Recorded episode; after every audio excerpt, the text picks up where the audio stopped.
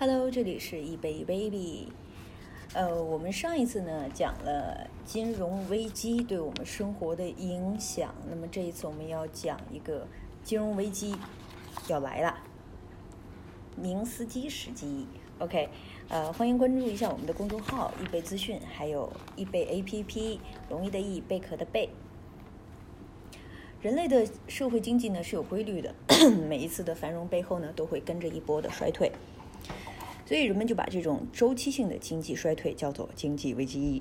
那么经济危机衰退常常是由金融危机导致的。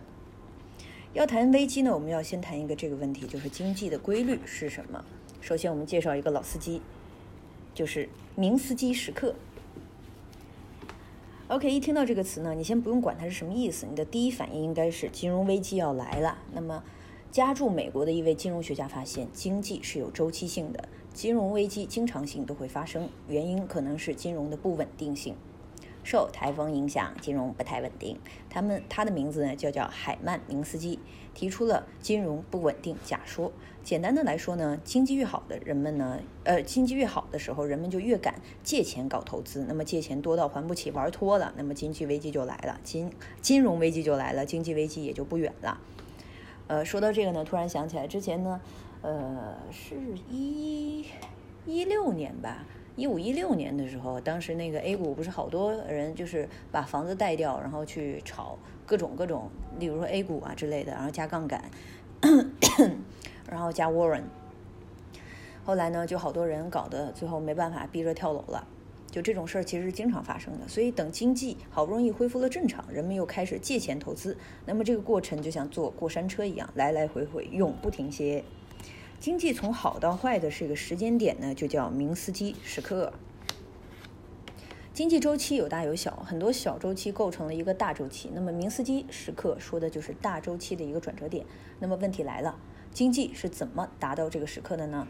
经济能上天，那离不开三把火，就是对冲性融资、投机性融资，还有庞氏融资。融资你可以理解成借钱。那么这三个阶段是啥意思呢？我们假设。经济社会是个村子，那么事情就是这样子发生的。对冲性融资，那么银行借钱给你是有条件的，要看你够不够格。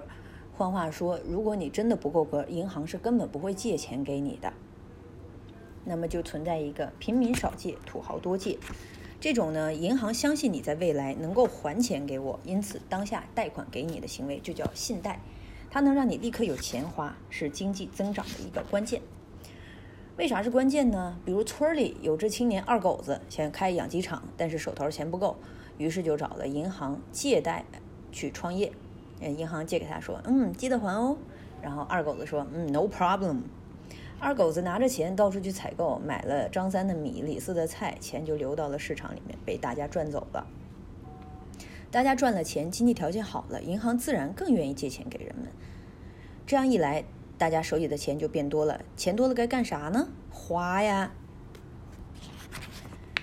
现实社会中呢，有非常多这样的交易，人们借的多，赚的多，消费就旺盛了，市场就形成了一个良性的循环。这种表现就叫经济增长。然后二狗子连本带利还上了银行的钱，所有都赚钱了，那么经济是正常运行的一个状态。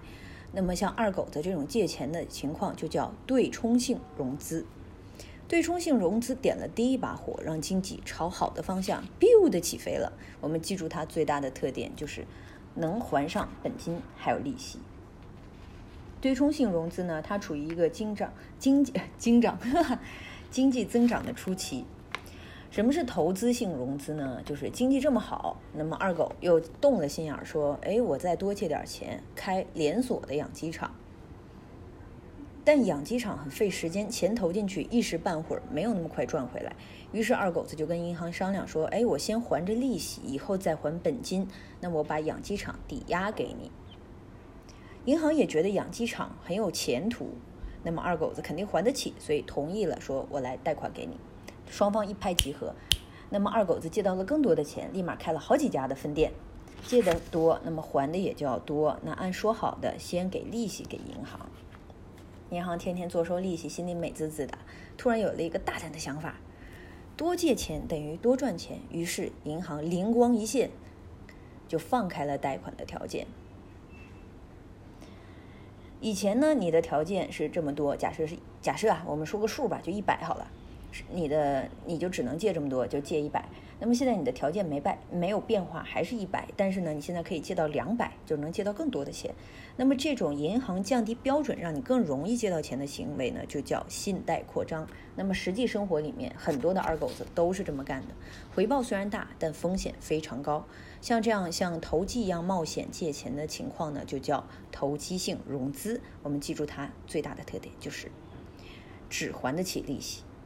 它处于一个经济增长的中中期阶段，那么它的阶段三呢，庞氏融资，经济好到这个阶段呢，大家就开始盲目自信，所以就借更多的钱搞投资，啥赚钱投啥，比如说开，都去开养鸡场，但是呢，人一扎堆儿就很容易出事儿。那养鸡的人多了就会出什么事儿呢？那举个例子啊。养鸡要买鸡蛋来孵小鸡，买鸡蛋的人一多，那么鸡蛋的价格就会涨，那么就是需求变多，供应还没有变，但鸡蛋可能会涨价。一般来说，商品的供不应求就会涨价。同样的道理，跟养鸡相关的东西，因为买的人突然变多了，所以导致上价格上涨，那么也就是养鸡的成本上去了。二狗子一时半会儿赚不回来钱，连利息都还不上，那咋整呢？他有灵光一现，说：“哎，那我借钱还钱啊，等卖鸡赚了钱之后，我再统统一块还上呗。”那么现实社会中呢，就有很多这样的二狗子和他们，呃，例如说像二狗子跟二舅借钱，那么就会有这样的二狗子和二舅，他们的借钱时间呢，来来回回来借借来借去，时间越长，那么他的债务就越来越多。表面上看着经济还不错，大家都有钱，但是呢，都是借来的钱。万一还不上呢？风险非常大，有没有？一旦出现这样的情况，那么经济也就好到头了。这种拆东墙补西墙，到处借钱还钱的一个情况，就跟庞氏骗局非常的像，所以这个也叫庞氏融资。我们来记住它最大的特点，就是本金利息都还不上。它处于一个经济增长的后期。So，大家看明白了吧？这三个阶段都跟本金还有利息有关系。那么我们来总结一下。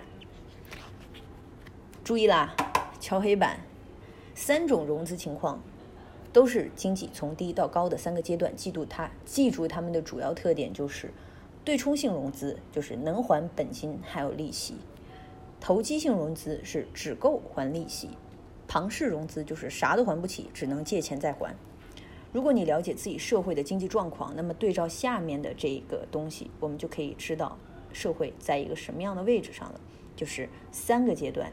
底部对冲性融资，中部投机性融资，还有高部就是庞氏融资。那么接下来在庞氏融资的后面，经济就到了一个拐点，就叫明斯基时刻。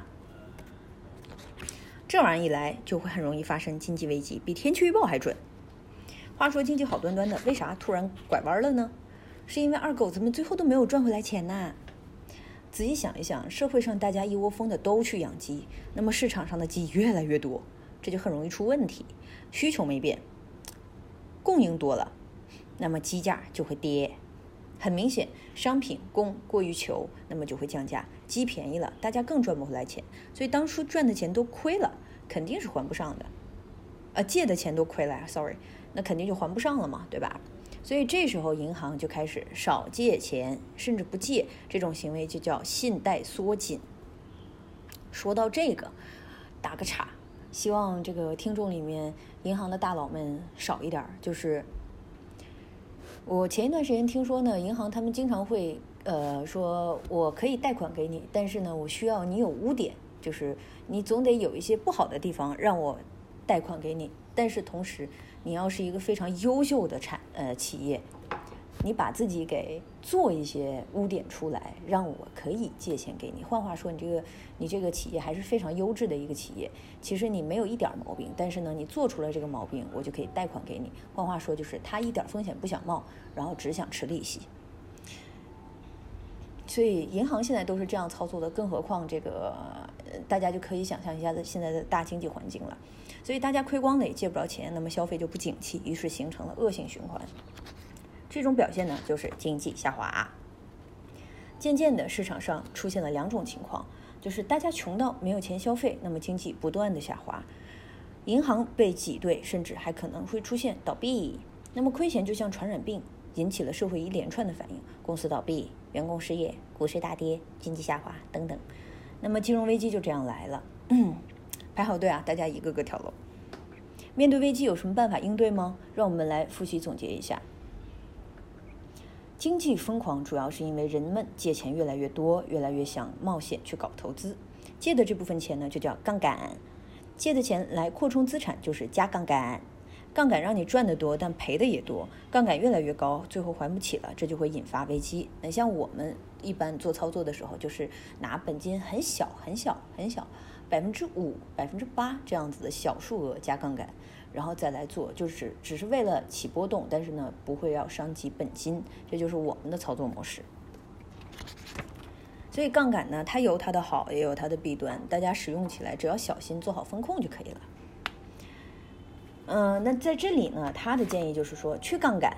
简单的来说，就是还钱。一般政府都会做这个事儿，就是债务违约重组，钱暂时还不上是吧？OK，银行为了把钱要回来，只能想点别的办法，例如说少还点儿，延长还款期限。说你还需要多久还？然后我告诉你说，我需要一万年。方法二，资产再分配，啊，财富再分配啊，哎，一样的嘛，给土豪加税。